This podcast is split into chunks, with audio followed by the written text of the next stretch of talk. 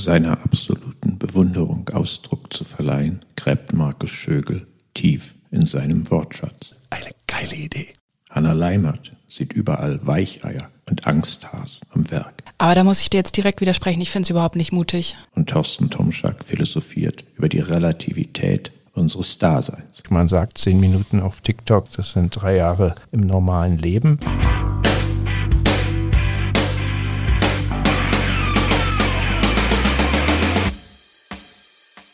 Start unserer heutigen Ausgabe gilt es, jemandem zum Geburtstag zu gratulieren. His Ernest Michael Jordan ist 60 Jahre alt geworden und ich würde das gerne als Anlass nehmen, kurz zu reflektieren, welche Bedeutung Michael Jordan nicht nur auf dem Basketballcourt, nicht nur auf dem Baseballfeld und nicht nur in der Welt des Investments in dubiose Geschäfte und Wetten hatte, sondern vor allen Dingen auch im Zusammenhang mit der Debatte Brand Collaborations, Nike Air Shoes, Air Jordans und dergleichen, weil ich glaube, dass dort einige Dinge passiert sind in der Geschichte von Nike und von Michael Jordan, die man heute noch man sich gut vornehmen kann und sich fragen kann, ist das jetzt eine Regel oder ist das eine Ausnahme oder muss man so machen oder geht es nicht anders oder ist etwas zeitspezifisch? Ich will das nur ganz kurz einordnen, damit wir auch schnell in eine Diskussion kommen. Michael Jordan hat 1984, als er zu den Chicago Bulls kam, hat er schon einen Vertrag von Nike in der Tasche gehabt, die damals extrem defizitär unterwegs waren und eine ihrer großen Wetten mit 2,5 Millionen Dollar pro Jahr war das ein Rekord, hat in Michael Jordan als Rookie ein Budget bekommen oder ein, ein Gehalt bekommen von Nike, was exorbitant war. Es waren damit bestimmte, und das ist vielleicht schon spannend, sehr bestimmte Anforderungen verbunden. Er musste innerhalb von drei Jahren The Rookie of the Year werden. Er musste in mehreren Spielen 20-Pointer gebracht haben. Also sehr stark unter Druck gesetzt worden. Auf der einen Seite. Auf der anderen Seite fing Nike damals an, die ersten Air Jordan Shoes auch zu verkaufen. Und daraufhin hat der Agent von Michael Jordan einfach mal flockig gesagt, gut, wenn ihr die Anforderungen stellt, dann müsst ihr es schaffen, mindestens für 4 Millionen Dollar Schuhe zu verkaufen. Und dann kriegen wir 25 Prozent davon ab. Es wurden für 126 Millionen Schuhe verkauft. Und damit war einer der lukrativsten Werbeverträge und Kollaborationsverträge Verträge geschlossen, die wir so in den Anfangsjahren dieser großen Sponsoring-Verträge sehen konnten. Was ich aber spannend finde, ist, dass die mit dem Schuh und Air Jordan quasi einen Zugang gewählt haben. Kommt übrigens jetzt auch noch ein Film raus über die ganze Air-Geschichte, wo man einen Zugang findet, wo zwei Seiten schon von Anfang an sich klar waren, sie wollen was zusammen machen und gehen auf eine sehr enge Kollaboration hinaus. Wenn wir das vergleichen jetzt mit der Marke mit den drei Streifen,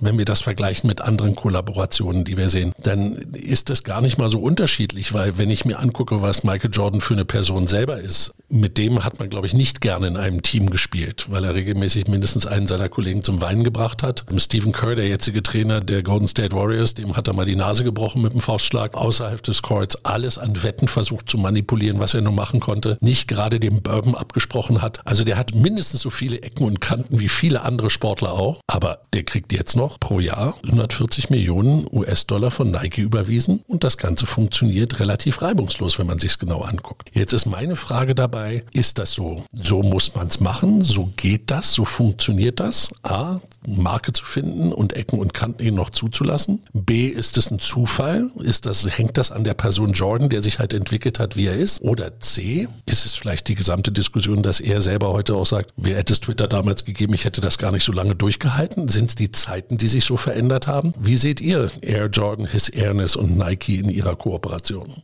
Die ganze Kollaboration zwischen Nike und Michael Jordan zeigt die Mächtigkeit eines Testimonials im Sportmarketing. Das ist ohne Frage so. Ist das jetzt ein Blueprint? Wir reden hier über etwas, das ist jetzt Jahrzehnte her. Ja. Damals war der Wettbewerb im Sportmarketing, im Sponsoring bei weitem noch nicht so ausgeprägt. Ist es ein Blueprint zu sagen, such dir eine Weltsportart aus, identifiziere da den Rookie und gebe dem 100 Millionen Vertrag. Das wird schon richtig sein. Unplanbar. Von daher sicherlich Zufall. Ich denke auch, die Zeit ist ein großer Faktor und dann, dass wahnsinnig viel Glück dazu gehört, dass Michael Jordan da gelandet ist, wo er jetzt ist und wo er die Jahre zuvor war. Da gehört schon ganz viel Glück dazu. Und dann sind es die Zeiten, früher waren die Themen, die du eben angesprochen hast, die vielleicht nicht ganz so sauber waren, jetzt an seiner Person noch nicht so dramatisch, wie es vielleicht heute wäre. Aber auch heute, finde ich, ist es jetzt niemals so vergleichbar mit einem Kanye oder Je West, den wir auch schon diskutiert haben haben im Zusammenhang mit Adidas. Also das sind halt einfach andere Dimensionen. Ich finde, man kann schon was daraus lernen und das ist, wie du so eine Ikone aufbaust in der Zusammenarbeit. Ich finde diesen Mythos, das, das ist schon Wahnsinn. Also es fängt an beim Logo und geht dann weiter zu den Farben, die halt damals rausgestochen haben, als sie das Produkt auf den Markt gebracht haben, den Schuh. Dann diese ikonischen Farben für Jahre lang haben verschwinden lassen, als Retro-Version wieder rausgeholt haben. Dann die Kollaboration mit anderen und dann aber halt auch diese Geschichte drumherum erzählt, was du gesagt hast, Markus, dass es immer wieder relevant wird für eine jüngere Generation und das ist jetzt der Kinofilm, was war letztes Jahr auch schon eine Dokumentation auf Netflix. Also dass du schon immer wieder eine Relevanz schaffst und auch diese Person, wenn sie jetzt nicht mehr so im Blickfeld der Jüngeren ist, wieder herauszuholen und, und die Geschichte zu erzählen. Und ich finde, das kann man schon mitnehmen. Michael Jordan ist ja ohne Frage neben Muhammad Ali die Sportikone in den USA. Dass Michael Jordan heute noch die Legende ist, die er ist, das hat, glaube ich, auch viel damit zu tun, wie amerikanisches Sports Entertainment funktioniert. Da greifen die verschiedensten Menschen und Organisationen gern ineinander. Ihr habt jetzt beide schon den Film erwähnt, der im April erscheinen wird. Was sicher ist, danach wird der Mythos von Michael Jordan noch größer sein als heute. Der Regisseur ist Ben Affleck, der in dem Film Phil Knight darstellen wird. Auch die anderen Schauspieler in dem Film, alles A-List, Hollywood, Jason Bateman, Matt Damon und Chris Tucker. Eins ist für mich vollkommen klar, da wird der Mythos nochmal nach allen Hollywood-Regeln in Gold gegossen. Er hat es ja vorher schon mal vergeudet. Er hat ja 1996 kam ja dieser Film Space Jam raus. Und da würde ich gerade noch drauf eingehen. Michael Jordan wird für jede Generation wieder als Idol auch rausgeholt. Der war ein Idol für die Generation, die um Space Jam quasi Ende der 90er Jahre sich mit Basketball beschäftigt haben. Der ist heute wieder ein Idol, weil die Schuhe halt so ikonisch sind. Dann, du hast es erwähnt, The Last Dance ist etwas, was in der Basketball-Community die absolute Ikone ist und die Diskussion, die du führst, ob das LeBron James ist oder ob das Michael Jordan ist, du vergisst immer einen, der ist leider schon gestorben. And that's the Viper. Und das ist Kobe Bryant. Ja, und mhm. die drei sind eigentlich sowas von stark auch für diesen Sport, dass die immer wieder in den jungen Generationen auch hochgehalten werden. Mit welcher Werbe dann auch eben die Marketingmaschine Nike da einsteigt und das mitträgt und auch mitläuft. Ich finde das schon bemerkenswert. Also insofern glaube ich, ist da mehr dran, was man lernen kann, wenn es mal läuft, wie du es wirklich dynamisierst und auch wirklich nutzt. Und sicherlich ist da ein bisschen Glück dabei, aber setz auf zehn Rookies guck, wer durchkommt und dann mit dem Vertrag, den Nike da gestrickt hat, dann kannst du schön Risiko spreaden und schon bist du in der NFL dabei und hast also das Glücks, oder sonst was. Absolut. Dabei. Also das Glücksmoment, was das Nike-Marketing ja. angeht, gilt für die Anfangsphase. Klar. Genau. Von da an hatte das überhaupt nichts mit Glück zu tun, sondern das ist der pure Professionalismus im Marketing von Nike. Genau. Und da muss man aber schon auch wieder das Risiko nennen, dass sie halt auf eine Person ganz stark gesetzt haben und da hast du das Klumpenrisiko und das ist halt die Frage, geht das heute noch so? Und deswegen ist es natürlich dankbar, auf ihm aufzubauen und ihn immer wieder relevant zu machen, weil da auch jetzt nicht mehr so viel Gefahr hintersteckt. Michael Jordan kann auch nicht mehr schlecht Basketball spielen. Ist es, ist, es ist wie... Sondern er lebt weiter in den monumentalsten Szenen seiner Karriere auf YouTube. Ja. Da hat LeBron James schon einen härteren Job zu tun der da ja. also noch Woche für Woche ran muss und Basketball spielen muss und damit ja auch trotz seines gigantischen Torrekordes natürlich viel menschlicher ist. Aber wer weiß, wie es in 20, 30 Jahren mit ihm aussieht. Ja, ich meine, die sind beide glücklich, dass es den anderen jeweils gibt. Michael Jordan lebt auch deswegen jetzt noch viel intensiver, weil LeBron James Basketball spielt und LeBron James braucht ja auch eine Referenzgröße und die ist halt Michael Jordan. Der Schuh ist vielleicht ein bisschen eingängiger, ikonischer. Welcher Schuh? Der Air Jordan. Ich finde schon, schon Wahnsinn, designmäßig, als die von LeBron. Ja, das ist. Äh also die Form und, und dann Farbgebung, ich finde schon. Ja, ich habe damit ja nichts zu tun. Ich find, Aber du also, findest die nicht gut? Na, überhaupt nicht. Wirklich nicht? Das ist eine Altersfrage, ich weiß. Ich weiß. Also ich trage jetzt auch nicht die Air Jordans, aber ich, mir ist es schon eingängig, warum dieser Schuh so erfolgreich ist. Ich dachte, das ist ein Schuh für Menschen, die über zwei Meter groß sind. Habe ich das bis jetzt mal falsch verstanden? Also, jetzt haben wir was zum Schneiden. Aber das fällt jetzt ab. Also denk doch mal bitte, Kollege Jennewein hier in diesem Studio. Ich habe ein paar Air Jordans, damit mich meine Kinder cool finden. Ja.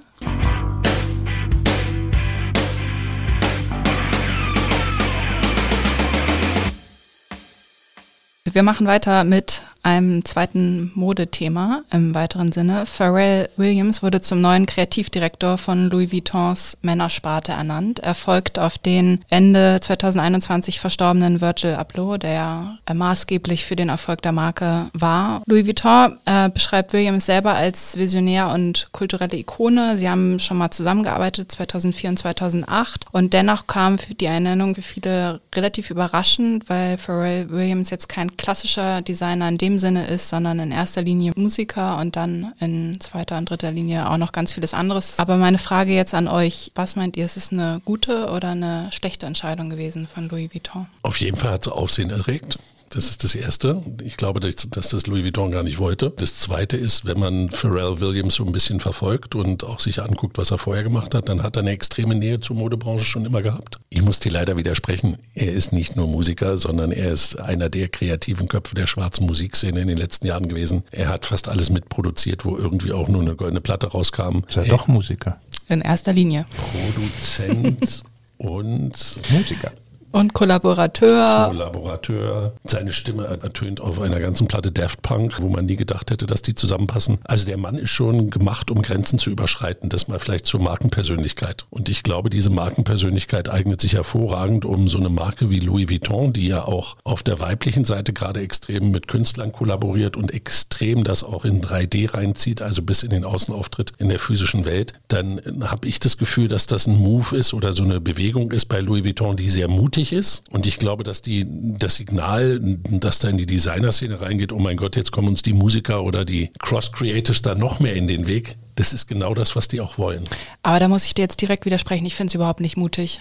Ich finde, das ist eine absolut sichere Nummer. Das stimmt alles, was du gesagt hast. Er hat, er hat auch schon mal vorher Mode gemacht. Er ist erfolgreich in der Musik. Er ist in dem ganzen Streetwear-Thema total drin. Es ist die Männersparte, es ist nicht die Frauensparte. Also das geht für mich alles rein. Er hat ein riesiges Netzwerk, aber ich finde es in dem Sinne überhaupt nicht mutig. Er findet es feige oder wie? Ich finde es relativ sicher, aber jetzt auch nicht aufregend. Ja, glaube, wichtig ist ja auch, dass nachher Produkte herauskommen, ja. die vielleicht auch aufregend sind, aber vor allem, wenn ich Louis Vuitton richtig verstehe, auch luxuriös sein müssen. Das ist ja sein Hauptjob für Louis Vuitton, den neuen Luxus der Zukunft mit zu definieren. Ich gehe jetzt davon aus, dass die Menschen bei LVMH Bescheid wissen über seine, ich formuliere es mal so bewusst, modeschöpferischen Fähigkeiten im engeren Sinne. Da wird er auch was mit an den Tisch bringen. Aber was er ja ohne Frage ist, Markus hat es mit dem Hinweis unterstrichen, dass er mehr ist als ein simpler Musiker. Er hat bewiesen, dass er halt Grenzen überschreiten kann, auch wenn man jetzt seine musikalischen Kollaborationen sich ansieht. Das reicht ja eben wirklich von klassischem Pop, Britney Spears, bis hin zu schrägeren Sachen. Das ist das, was er natürlich mitbringt als Figur. Ich kann nicht beurteilen, wie er modeschöpferisch unterwegs ist, was er da wirklich kann, aber so als kulturelle Ikone traue ich ihm den Job ohne Frage zu und tut er Gutes, Risiko hin oder her. Meine Frage ist eher, ja, was bringt er jetzt sozusagen dem neuen Luxus? der zu erfinden ist. Ich glaube einfach, dass sich die Funktion verändert hat, dass es nicht mehr um einen Kreativdirektor in dem Sinne geht, der jetzt visionäre Designs rausbringt, sondern um, um eine Marketingfunktion. Genau. Und dafür ist er gut geeignet mit seinem Netzwerk und mit seinen Ideen. Und da werden diverse Designer drunter arbeiten, die dann diese. Also die Zeiten von einem Karl Lagerfeld sind vorbei. Das wäre die These dahinter, ja. Also auf jeden Fall bei Louis Vuitton. All das, was er jetzt in diesem Modebereich gemacht hat, ist ja so ein bisschen Anfang der 2000er Jahre gewesen. Für mich ist es wirklich Aber eingängig, wenn du sagst, was er alles ist und was er erreicht hat und was für ein Netzwerk er hat und was für eine Follower-Basis er hat. Das macht für mich total Sinn und auch in diesem Thema, wie bringe ich Marken miteinander zusammen und was mache ich mit der Marke Louis Vuitton in der Ausrichtung. Da sehe ich absolutes Potenzial. Ich würde gerne bei einer Sache nochmal einhaken mit dem Überraschenden. Vielleicht ist das eine Deformation professionell, wenn man nicht überrascht ist davon, davon, dass Louis Vuitton das macht, mit Pharrell Williams zusammenarbeitet. Der Stockmarket hat darauf reagiert, 3,5 Prozent nach Announcement hoch. Da ist schon ein Bang drin gewesen und der Bang war vor allen Dingen in der Szene eben, dass viele Leute halt gesagt haben, Moment mal, jetzt machen die Musiker uns auch noch unsere Designerjobs streitig, was eine sehr interessante Diskussion ist, dass eher viele ihn in der Industrie in der Fortsetzung der bisherigen Designer in der Männerkollektion von Louis Vuitton sehen. Und was ich glaube, was auch noch ein wichtiger Punkt ist, der hat den Charakter, dass er auch mit seiner Persönlichkeit andere Personen an die Marke Louis Vuitton ranführt. Das ist so ein bisschen, ich will es jetzt nicht unbedingt einen George Clooney-Effekt generell nennen, aber du führst halt Menschen an eine Marke ran, die vorher nicht mit der Marke in Kontakt gekommen sind. Und ich glaube, da besteht die Chance auch für diesen neuen Luxus drin, dass der neue Luxus auch an Kundengruppen rangeführt wird, die bis jetzt diesem klassischen Luxus entgegenstehen und damit Barrieren runtergerissen werden. Und ich denke immer, diese Revolution oder was da den, den Big Bang ausmacht, das muss ja nicht für mich entscheidend sein, sondern es muss ja, wie Thorsten gesagt hat, hinterher zu Produkten führen, die wirklich auch eine Differenzierung bieten. Und der hat in 2004 schon mit Kenzo kollaboriert, dann 2008 mit Louis Vuitton. Der Aber bringt, dann war... Ja, danach hat er auch erst angefangen, wieder richtig Musik zu machen und dergleichen. Dann kam, kam die Daft Punk-Platte, dann hat er die ganzen Produktionen da hinten durchgezogen, dann hat er sich auch anderen Dingen gewidmet. Da würde ich jetzt mal gar nicht irgendwie sagen, der hätten dessen kreatives Potenzial ist raus, sondern in seiner Age Group und wo er als Marke auch steht, glaube ich, führt der Kunden an Louis Vuitton ran. Die waren da vorher nicht auf der Männer, auf der Männerseite. Und das kann, würde ich schon als einen relativen Erfolg sehen, wenn die auf jeden Fall sagen, ja, in den Evoque Z passt jetzt Louis Vuitton auch rein. Ich sehe auch diesen großen Bang, den du gesagt hast, absolut grundsätzlich in der Entscheidung, dass man ihn nimmt. Also das meine ich ja auch, Veränderung, braucht es jetzt einen Kreativdirektor oder braucht es jemanden, der diese gesamte Richtung im Kopf hat, wo so eine Marke hingeht. Trotzdem weiß ich nicht, ob Louis Vuitton nicht eigentlich selber die stärkere Marke dahinter ist und ob es wirklich einen Pharrell Williams braucht oder ob es nicht auch ein klassischer Designer in dem Sinne sein könnte für so eine Kreativdirektorenstelle. Guter Punkt. Ist es jetzt ein weiterer Schritt in Richtung, wie sagen wir mal so schön, Demokratisierung mhm. des Luxus? Ist es nicht vielleicht der Schritt zu weit? Bräuchte es nicht doch mal wieder eine Rückbesinnung hin zu Menschen, die auch aus der Disziplin kommen? Also suche vielleicht eher nach einem neuen Karl Lagerfeld als nur jemanden, nur wirklich in An- und Ausführungszeichen, der vielleicht eine Richtung vorgibt, aber nicht im inneren Sinne der Modeschöpfer ist. Also Sie haben ja auch lange über andere Namen nachgedacht und es gab ja auch andere Namen, die sehr gut in Frage gekommen wären. Ich glaube, dass Louis Vuitton auch aus einer Zeit kommt, wo eine extreme Demokratisierung oder eine Bling-Blingisierung stattgefunden hat, wo man sich zurückorientiert hat. Und ich glaube, darum geht es genau. Das ist, ein, das ist ein Typ, der steht nicht für Bling-Bling, der steht nicht unbedingt für laut, sondern der steht für kreativ, schräg, innovativ. Und ich glaube, deswegen passt der ganz gut. Man muss auch sagen, ist ja auch ein Konzern. Die haben viele Marken. Und die Marken müssen auch voneinander abgegrenzt positioniert werden. Und wahrscheinlich schlägt hier schon der langfristige strategische Plan durch, wo man mit Louis Vuitton auch in Abgrenzung zu den anderen Marken hin möchte. Und ich will meinen mutig nochmal verteidigen. Die Marke Louis Vuitton ist in dem ganzen Konzern, glaube ich, das wertvollste, was sie haben, wenn du dir anguckst, was beim Interbrand genannt wird. Und da ist es für die Marke more bold move, als wenn du jetzt meinetwegen, sorry, Yves Saint Laurent oder wer auch immer aus der zweiten ah, Reihe ist. Aber ja. jetzt, also er ist schon nochmal deutlich mehr Bling Bling, gerade wenn wir auf Virgil Abloh, also das ist ja ja, Moment, Moment. Das, ich, natürlich gegenüber dem, was der Virgil Abloh gemacht hat, sicherlich trotzdem, und das kommt gerade auch aus der Szene raus, sagen ja viele, das die sind schon, nah. Die sind nah beieinander ja. und der kommt dem schon nach, was der Virgil Abloh in der Zukunft gemacht hätte, wenn er doch noch da wäre. Aber guck mal, alleine die Ankündigung füllt die Blätter. Die Marke Louis Vuitton ist wieder im Gespräch. Die Community der Designer unterhält sich drüber. Also es kommt ein Momentum rein, was du gut nutzen kannst, um Dinge vorwärts zu bringen. Man bedenke nur, dasselbe hat Burberry probiert mit dem neuen Designer, der erstmal ein neues Logo ankündigt. Und das war, also der Ripple war klein im Gegensatz Aber deswegen sage ich, da stimme ich dir total zu, aber es ist einfach nicht mutig. Okay, es ist genau. im Endeffekt ein vernünftiger, sicherer und gar nicht so aufregender Schritt.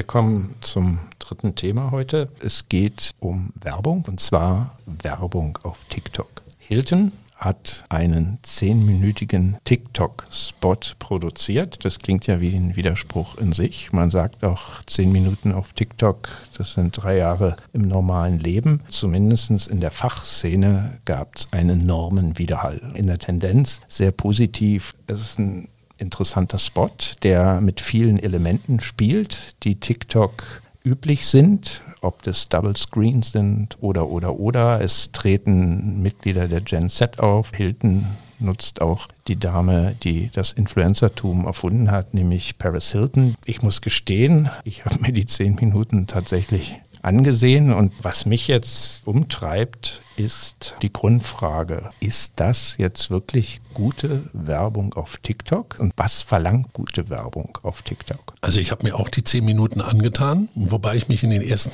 30 Sekunden gefragt habe, wie soll ich das nur durchhalten, wenn es darum geht, dass ich zum Schluss 10.000 Punkte im Loyalty-Programm kriege, wenn ich durchgucke. Und erwischte mich während der 10 Minuten immer wieder, genau wie du gesagt hast, cooles Element spannend gemacht. Ah, guck mal hier, sind wir jetzt noch in der Realität oder sind wir schon bei TikTok? Auf welcher Seite bin ich eigentlich? Und ich fand das unheimlich vollgestopft. Hat aber auch, glaube ich, mit mir zu tun, dass meine Wahrnehmung noch nicht auf dem Tempo ist, was TikTok häufig verlangt, sondern dass es für mich schon ein sehr schnelles Ausmaß an Informationen und unterschiedlichen Informationen war. Ich fand es aber insgesamt mit dem Durchspielen der unterschiedlichen Varietäten kann man sich schon vorstellen, dass das so, ein, so wirklich so ein Abtasten ist, was ist eigentlich wirklich erfolgreiche Werbung dann. Und da bin ich sehr bei dir. Ich habe so ein bisschen, als ich durchgeguckt habe, kommt dann auch der Fachmann und ich sage, ah, cool, jetzt kommen die 30 Sekunden fürs Brandportfolio, jetzt kommen die 30 Sekunden fürs Loyalty-Programm Instagram, jetzt kommen die 30 Sekunden für ein Testimonial. Und du hast so richtig gemerkt, die haben das alles mal versucht, in eine, in eine Story zu packen. Und das fand ich sehr, sehr spannend. Das erinnert mich extrem an die ersten langen Videoclips auf MTV, wo du versucht hast, so eine ganz lange Story zu erzählen. Also Michael Jackson Thriller und was wir da alles haben. Und was dich einfach dabei hält, weil die Story ganz gut erzählt ist. Und das haben wir ja auch hier so ein bisschen in der, in der Art und Weise.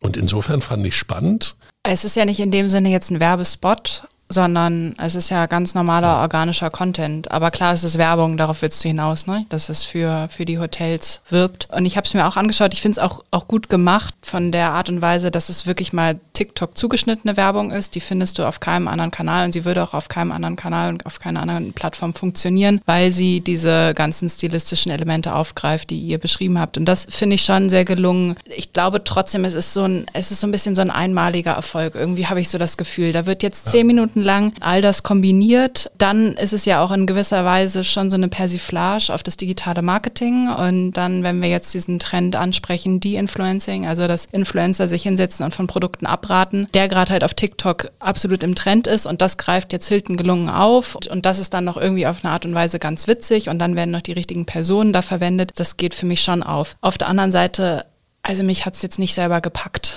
Ich hätte ich hätte selber abgebrochen, hätte ich es jetzt nicht sehen wollen würden für unsere Diskussion. Ich finde es weder spannend noch irgendwie packend von der Story her. Was mir natürlich gut gefallen hat, wie die mehr oder weniger da alles untergebracht haben. Jede Brand wird erwähnt, das Loyalty-Programm wird erwähnt, gegen den Wettbewerber Airbnb wird ganz witzig geschossen. Also von daher interessant. Warum nicht machen? Ich glaube, auch die Produktionskosten sind auch nicht so gewaltig, aber es ist ohne Frage ein Unikat. Es ist ein Unikat und ich glaube auch, dass es so das erste Mal Watering the Feet, also mal, mal Testing the Grounds, wie ich damit umgehen kann. Ich finde, das, was du gerade sagst, würde ich nochmal gerne verstärken, diesen Punkt, dass man sagt, das ist auf TikTok zugeschnitten. Wir reden immer, und da gibt es auch Kollegen, die viel drüber reden, medienunabhängiger Content. Und ich bezweifle das immer mehr, dass du medienunabhängigen Content hast, sondern eine Value Proposition. Und das haben sie schon cool gemacht.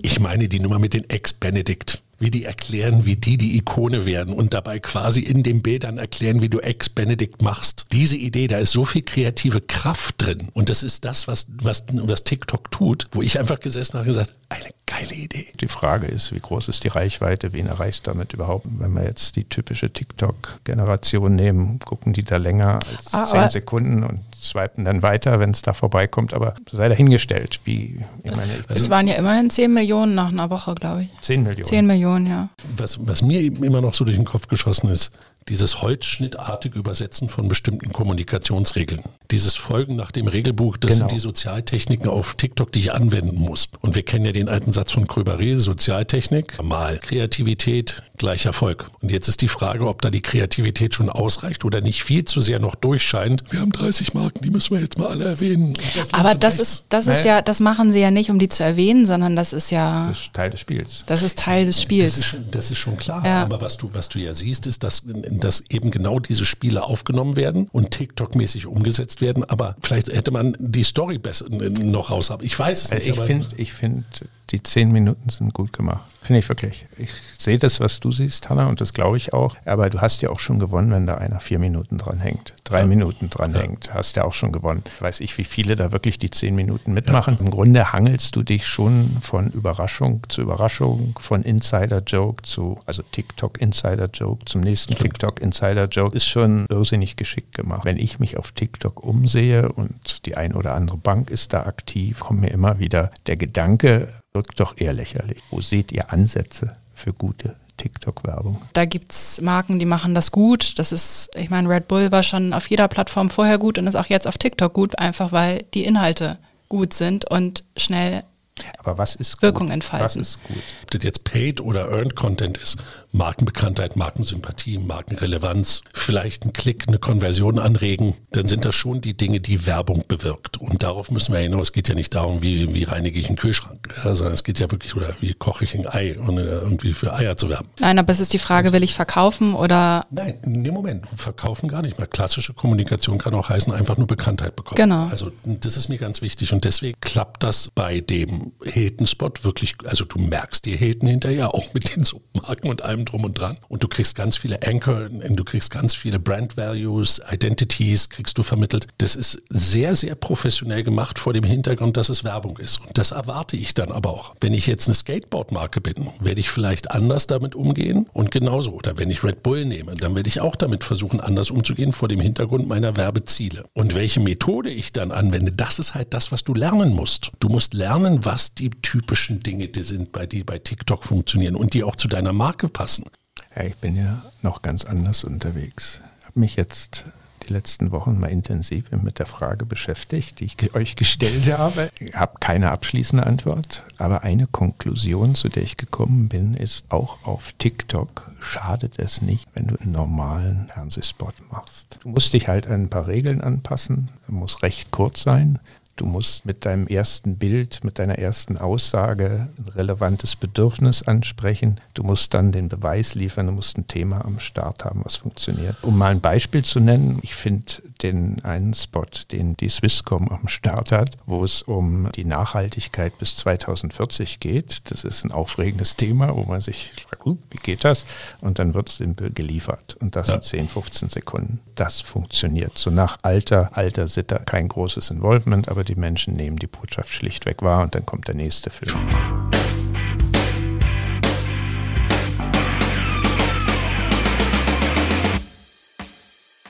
Das war's für heute.